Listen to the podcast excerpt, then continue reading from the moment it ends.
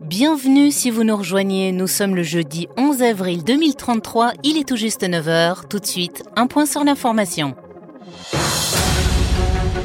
La première transition du sexe masculin vers le sexe féminin 100% médicamenteuse et sans chirurgie a été réalisée aux États-Unis.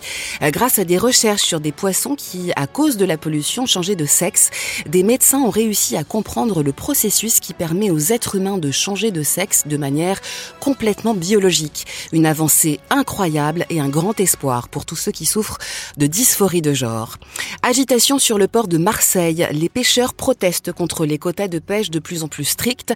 Ils ont bloqué le port de Plaisance et empêchent les ferries de quitter la ville. Des confrontations parfois violentes ont eu lieu avec les CRS. Car si le poisson se fait plus rare et que le prix de la sardine s'envole, le marché, lui, existe toujours. De riches gastronomes étant toujours prêts à débourser d'énormes sommes pour que ce poisson pêché loin de leur côte puisse rester à leur menu. Et c'est la fin d'une autre histoire, mais cette fois sur la route.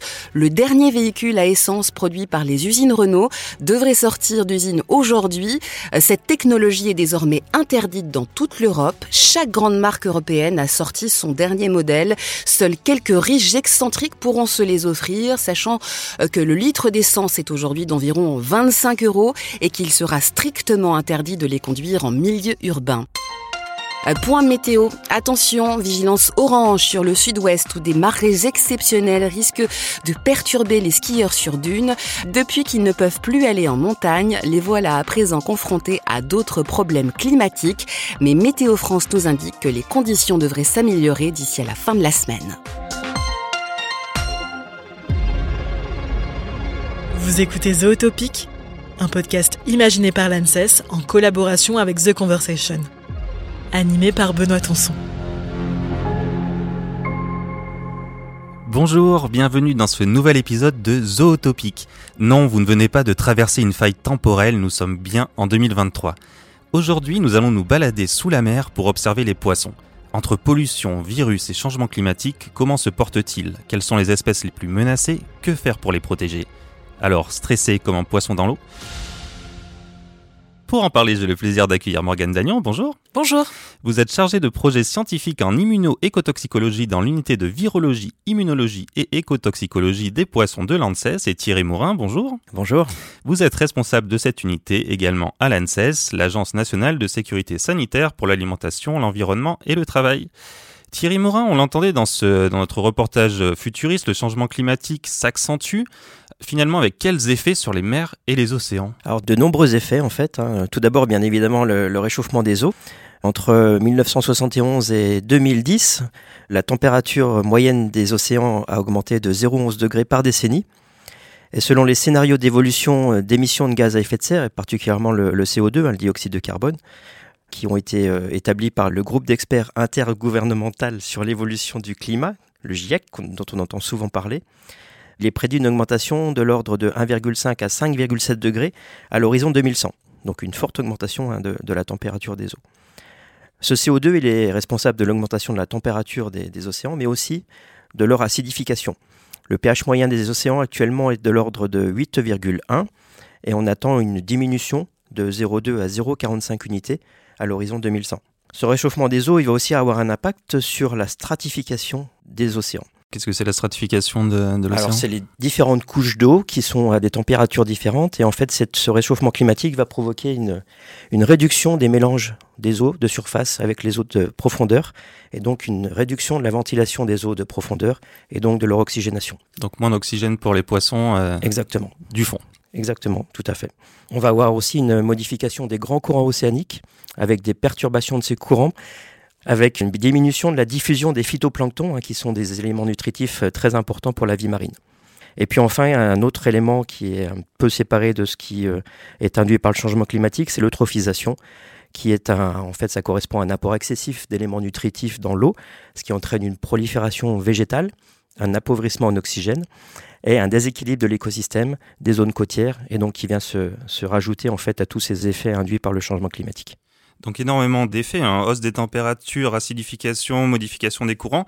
Les poissons, ils peuvent s'adapter alors du coup, l'avenir des productions halieutiques et aquacoles est fortement associé effectivement à leur capacité de résistance et de Rappelez-nous halieutiques et aquacoles.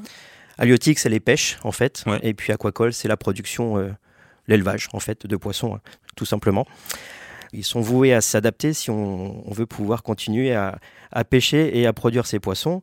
Alors la température est un paramètre extrêmement important pour le poisson puisqu'elle va influencer en fait euh, bah, leur métabolisme, c'est-à-dire leur croissance. Euh, Les principales fonctions physiologiques sont très importantes pour eux, comme le déterminisme du sexe, la maturation sexuelle, le système immunitaire. Et donc si elle augmente, évidemment, ça va générer des contraintes physiologiques et métaboliques qui seront fortes pour le poisson et qui seront susceptibles d'altérer ses capacités à faire face à d'autres facteurs de stress. Le poisson a été longtemps considéré comme euh, insensible à l'acidification, mais on a quand même pu démontrer que l'acidification avait des effets notamment sur certaines activités comme euh, l'activité neuronale ou le système immunitaire. On a eu l'occasion il y a peu de temps en fait de mm, réaliser un programme de recherche en collaboration avec l'IFREMER où on a pu mettre en évidence que l'acidification des eaux stimulait en fait les réponses immunitaires du bar européen.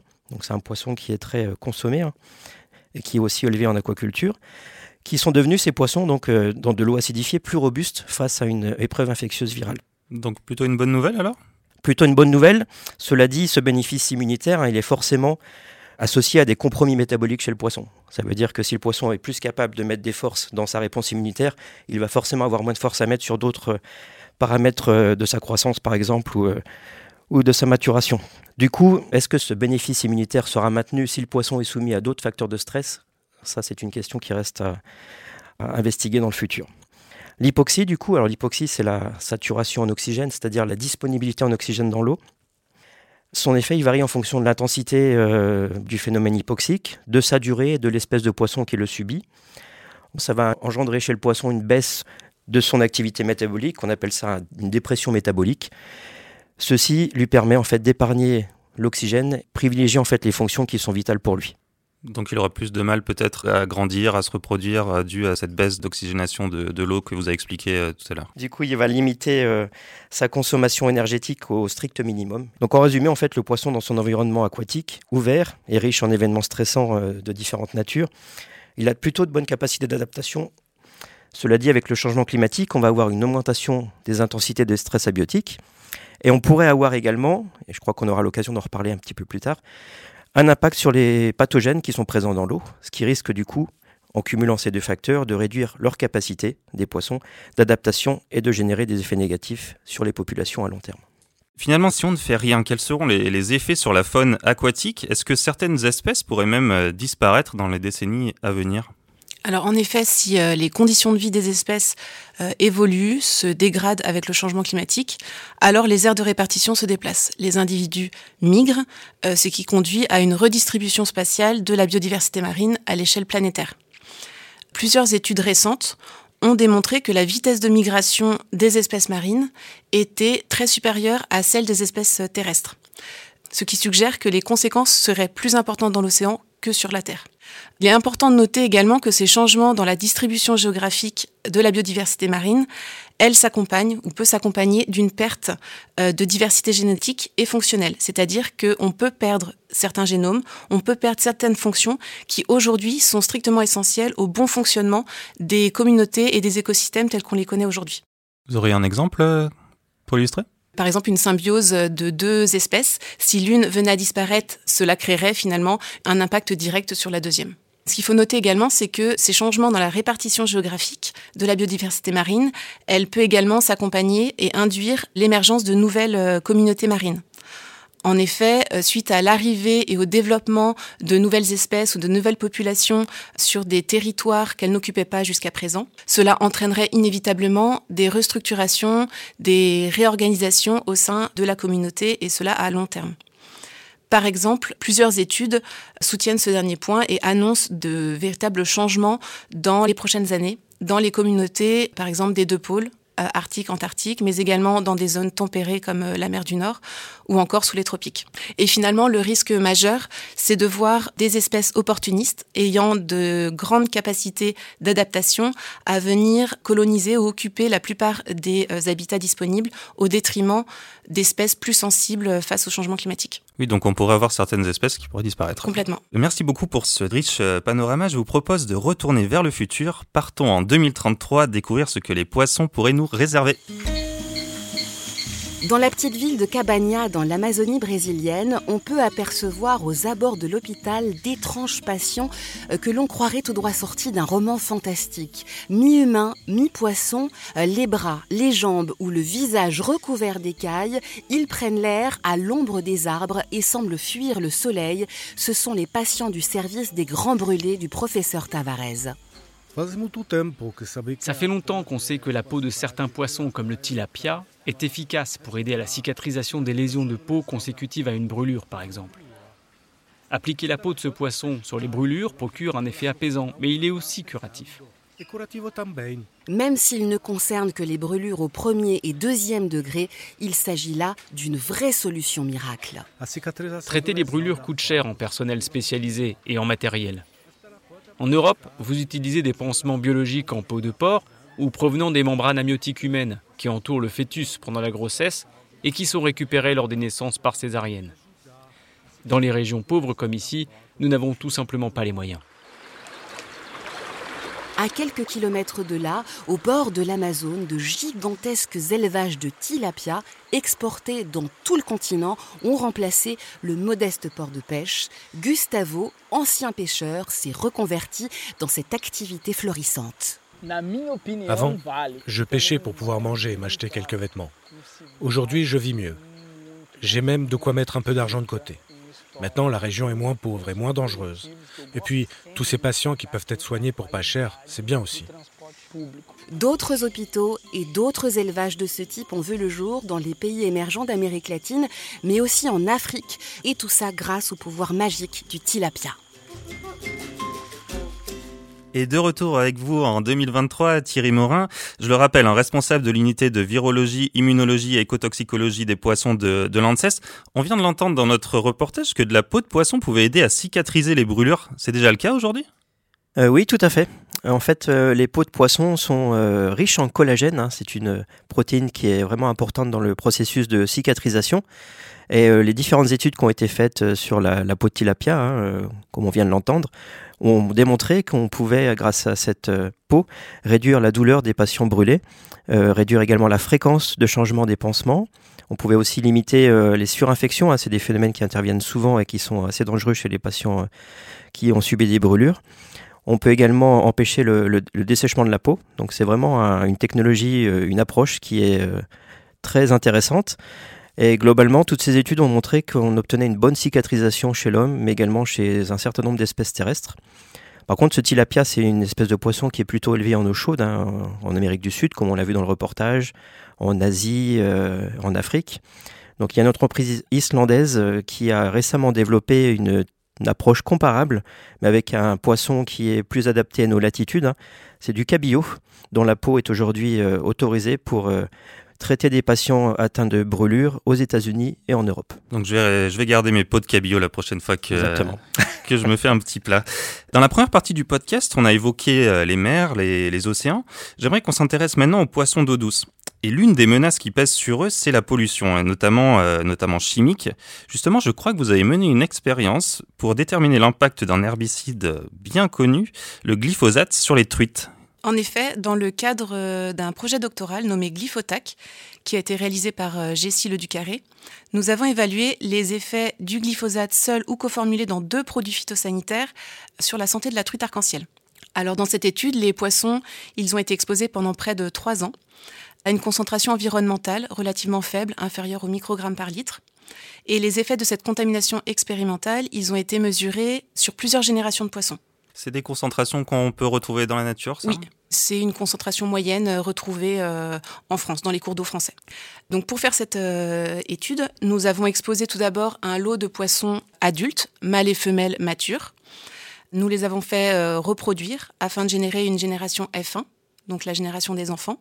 Cette génération F1, elle a été euh, maintenue et exposée au glyphosate pendant deux ans on a attendu qu'elle soit elle-même mature pour générer une génération F2, donc la génération des petits-enfants, mmh.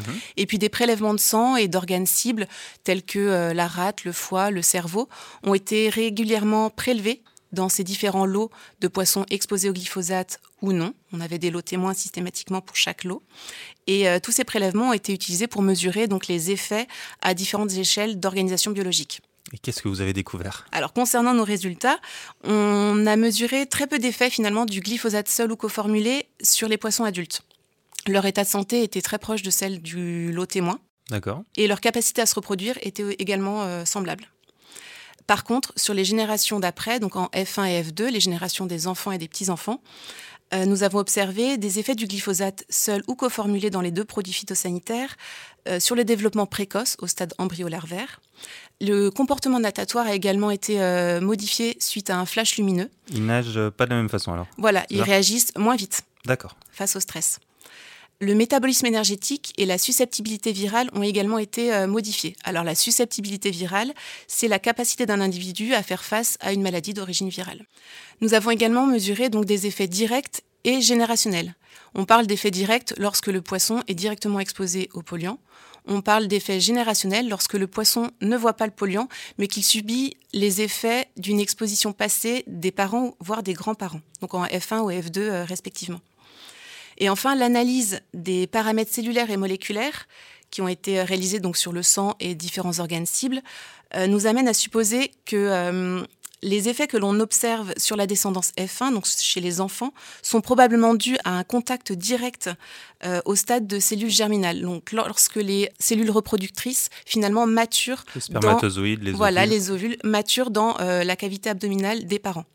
Alors que les effets transgénérationnels, ce que l'on a observé sur la descendance F2, pourraient être plus expliqués par euh, des mécanismes épigénétiques.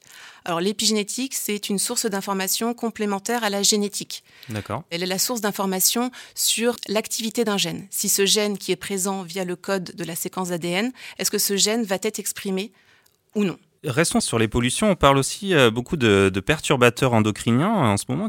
Rappelez-nous ce que c'est et quels sont leurs, euh, leurs effets sur les poissons? Alors, un perturbateur endocrinien, c'est selon la définition de l'Union européenne une substance altérant les fonctions du système endocrinien qui induit des effets nocifs sur la santé d'un organisme et ses descendances. Alors malheureusement, le milieu aquatique est soumis à de nombreuses molécules chimiques qui peuvent affecter le système endocrinien des poissons. Ces molécules chimiques, elles se retrouvent dans l'environnement aquatique car euh, ce sont des molécules qui sont extrêmement utilisées dans diverses applications agricoles, domestiques, industrielles. Ces composés chimiques, même à de très faibles doses, sont susceptibles d'induire des euh, anomalies du développement et peuvent également avoir un impact très sévère sur la reproduction des organismes. Alors, depuis une trentaine d'années, les perturbations endocriniennes sont au cœur des préoccupations de la communauté scientifique. Et pour la faune aquatique, plusieurs études ont rapporté des cas de féminisation de poissons, d'espèces de poissons d'eau douce et d'estuaire. Alors concrètement, il s'agit de l'apparition plus ou moins marquée de caractères sexuels femelles dans les testicules mâles. C'est des poissons qui naissent mâles et qui deviennent euh, femelles dues aux perturbateurs endocriniens. Endocriniens. Et finalement, ce phénomène, il engendre la réduction de la fertilisation, voire l'infertilité totale dans les cas les plus sévères. Au laboratoire, à VIMEP, donc à l'ANSES, nous nous intéressons plus particulièrement aux effets des perturbateurs endocriniens avérés ou suspectés sur un triptyque qui est système hormonal thyroïdien, système immunitaire et microbiome en sachant que ces trois éléments, donc thyroïde, immunité et microbiote, jouent un rôle crucial dans le développement et le maintien en bonne santé des organismes. le microbiote, c'est l'ensemble des, micro-organismes hein, qui vivent avec le poisson. C'est ça, qui sont euh, installés euh, de manière euh, relativement pérenne à l'extérieur ou à l'intérieur de l'organisme. Donc ces trois éléments jouent un rôle crucial dans le développement et le maintien en bonne santé des organismes et de nombreuses preuves d'interaction entre ces systèmes ont été apportées ces dernières années, surtout chez les mammifères et un petit peu chez le poisson. Donc euh, c'est pourquoi à VIMEP, nous souhaitons pousser les investigations sur l'impact potentiel de perturbation d'un ou de plusieurs de ces systèmes sur la physiologie du poisson, à savoir euh, l'impact euh, sur l'état de santé et les capacités biotiques de l'animal. Avec vous, euh, Morgane Dagnon, on reste sur la, pollution avec des molécules peut-être un peu plus grosses cette fois-ci. C'est le plastique. Hein, euh, c'est aussi une grosse problématique pour le poisson, ces pollutions plastiques, qu'elles soient dans l'eau douce ou, l'eau de mer, j'imagine. Oui, alors les plastiques qui polluent les écosystèmes aquatiques ont une origine anthropique. C'est l'homme qui produit une grande quantité de produits plastiques et la pollution vient finalement d'une mauvaise gestion des déchets une fois que nous n'utilisons plus ces plastiques les cours d'eau et les fleuves se retrouvent donc contaminés via un déversement délibéré ou par la négligence de certaines personnes, mais aussi par des pollutions accidentelles dans la gestion des effluents par les stations d'épuration. Et puisque tout finit par déboucher en mer puis dans les océans, on observe un phénomène de concentration de ces pollutions en milieu estuarien et marin, auquel s'ajoutent là encore des pollutions accidentelles avec des navires. Alors on estime entre 4 et 12 millions de tonnes de plastique qui finissent dans les océans chaque année et que plus de 150 millions de tonnes de plastique sont déjà accumulées dans les mers. C'est incroyable. Ça fait beaucoup de tonnes de plastique. Et cela, finalement, ça a des conséquences inévitables sur la faune aquatique. Alors le grand public est sensibilisé, alerté, avec des images de tortues, d'oiseaux marins, de cétacés étranglés, étouffés par euh, de gros déchets de plastique.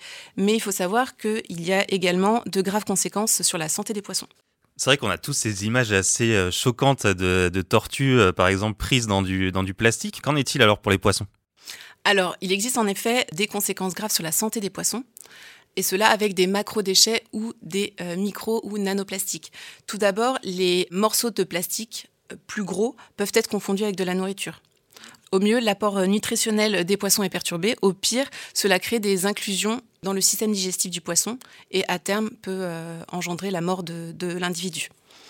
Ensuite, il faut savoir que lors de la décomposition des microplastiques en nanoplastiques, ce phénomène il est accompagné de la libération de produits chimiques qui sont connus pour avoir des conséquences sur la reproduction et la santé du poisson, comme par exemple le bisphénol A, qui est un composant du plastique et qui est libéré lors de sa décomposition dans le milieu marin. Et le bisphénol A, il est euh, aujourd'hui reconnu pour être un perturbateur endocrinien. Toutes ces pollutions sont malheureusement liées. Hein. C'est ça. Et enfin, dernier point de l'impact des microplastiques sur la santé des poissons, c'est que ces micro-nanoplastiques, ils ont des propriétés physico-chimiques propices à l'absorption de nouvelles molécules, donc des molécules chimiques polluantes qui seraient déjà dans l'environnement viendraient se coller sur ces micro-nanoplastiques. De même pour le développement de pathogènes comme les virus et les bactéries. On peut euh, imaginer que ces molécules chimiques et ces pathogènes qui se collent entre guillemets sur ce navire plastique peuvent se disperser à travers les courants dans de nouveaux écosystèmes où ils rencontreraient finalement des individus qui seraient moins adaptés ou plus sensibles à ces euh, pollutions ou à ces maladies. Vous venez d'évoquer les virus et justement dans notre épisode de Zootopie, on évoquait les grippes pouvant toucher les humains mais aussi les animaux terrestres. Thierry Morin, euh, pour les poissons, quels sont les virus auxquels ils doivent faire face? Alors il y en a beaucoup en fait, puisque du coup les poissons vivent dans un environnement aquatique ouvert, donc qui est soumis à des stress abiotiques, hein, on en a parlé juste avant, hein, la température, euh, l'acidification, la baisse du taux d'oxygène, mais il y a aussi évidemment dans cet euh, élément aquatique un grand nombre de pathogènes, alors des virus, des bactéries, des parasites, etc. On est spécialisé, nous, dans notre unité plutôt sur les virus. Donc on a une grande diversité de virus dans l'environnement marin, qui est euh, d'eau douce ou d'eau de mer d'ailleurs, qui en fait reflète la diversité des espèces de poissons qu'on peut y retrouver et la diversité des environnements. Donc ces virus, ils ont des spectres d'hôtes euh, plus ou moins spécifiques, c'est-à-dire que certains sont capables d'infecter une espèce, ont vraiment une espèce cible, et d'autres ont vraiment des spectres d'espèces relativement larges, donc ils sont capables d'infecter euh, un grand nombre d'espèces différentes. Il y a des virus qui peuvent induire des mortalités évidemment euh, chez des hôtes, mais il y en a d'autres qui sont uniquement portés par d'autres espèces qui n'ont pas de symptômes cliniques, mais qui peuvent par contre permettre une diffusion de ces pathogènes. Est-ce qu'on peut les soigner, nos, nos amis les poissons? Alors non, effectivement, c'est très compliqué pour les virus en tout cas.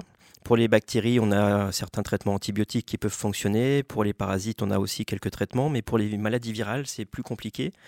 Il y a quelques vaccins qui ont été développés et qui sont utilisés, mais qui ne sont pas toujours très efficaces. Et donc malheureusement, lorsque les poissons sont infectés, souvent ils vont euh, mourir euh, soit, euh, je dirais naturellement, entre guillemets, de l'infection évidemment dans le milieu naturel, soit ils vont être, pour ce qui est des élevages, mis à mort pour pouvoir faire un vide sanitaire et euh, se débarrasser de ce virus qui a infecté l'élevage. La bonne nouvelle quand même, c'est que ces virus de poissons ne sont pas zoonotiques, c'est-à-dire qu'ils ne sont pas capables d'infecter l'homme, probablement du fait que nos températures sont différentes hein, entre l'espèce humaine et les poissons. Évidemment, ce n'est pas du tout les mêmes températures. La multiplication des virus chez l'homme, les virus de poissons, n'est pas possible euh, à ce stade. D'accord. L'unité a pour caractéristique en fait d'héberger un laboratoire national de référence. Alors c'est un laboratoire qui euh, a pour objectif de surveiller en fait euh, bah, les maladies qui vont intervenir dans les élevages et les principales maladies qui vont avoir un fort impact économique. Donc c'est le rôle de notre unité pour les maladies des poissons. Est-ce qu'on peut en citer peut-être une ou deux pour que les, gens se peut-être oui, se hein, je ne sais pas, ça va parler beaucoup, mais on, principalement pour les salmonidés, comme la truite arc-en-ciel ou le saumon, on parle de septicémie hémorragique virale, qui est une rhabdovirose, donc c'est la même famille que le virus de la rage qu'on retrouve dans la faune sauvage, principalement ça, ou le virus de l'anémie infectieuse du saumon, qui a beaucoup touché les élevages de saumon en Amérique du Sud ou dans d'autres pays. Hein. Donc il y en a plusieurs qui sont euh, régulièrement surveillés donc, par, par, notre unité, mais on s'intéresse aussi bien évidemment, et dans le contexte qu'on a cité euh, tout au long de cette interview, euh, aux émergences pour essayer d'anticiper au maximum les nouveaux virus qu'on pourrait détecter, leur impact potentiel et développer des stratégies de lutte qui soient efficaces, évidemment. Alors il y a deux questions qui surviennent euh, au terme de cette interview par rapport à tout ce qu'on a pu dire, et notamment par rapport aux, modifications du changement climatique. Hein. La première, c'est quel sera l'impact de ce changement climatique sur l'évolution des virus? Puisque ça, on, a des exemples sur la, des virus de mammifères terrestres qui euh, ont des taux de mutation qui souvent sont augmentés lorsqu'il y a par exemple des augmentations de température. Donc on peut supposer qu'on pourrait avoir un effet sur la virulence. Donc ça, c'est des choses qui n'ont pas encore été très exploitées sur, euh, les virus euh, aquatiques. Et puis la deuxième question, c'est est-ce que l'affaiblissement potentiel des espèces hôtes de ces virus, donc les poissons, hein, qui sont soumis à un certain nombre de stress abiotiques qui vont s'accroître dans les années qui viennent, est-ce que ça, ça pourrait favoriser les épidémies, évidemment, en fragilisant les poissons qui seraient du coup plus sensibles à tous ces pathogènes? Donc plusieurs recherches ont été engagées au sein de notre unité et aussi dans d'autres laboratoires, évidemment, et donneront des informations, j'espère, d'ici 2 euh, à 5 ans on va continuer à suivre tout ça. Merci beaucoup pour cet éclairage euh, très précieux. Morgane Dagnon, merci. Euh, Thierry Morin, euh, merci également. Et quant à nous, on se retrouve dans le futur pour un nouvel épisode de Zootopique. À bientôt.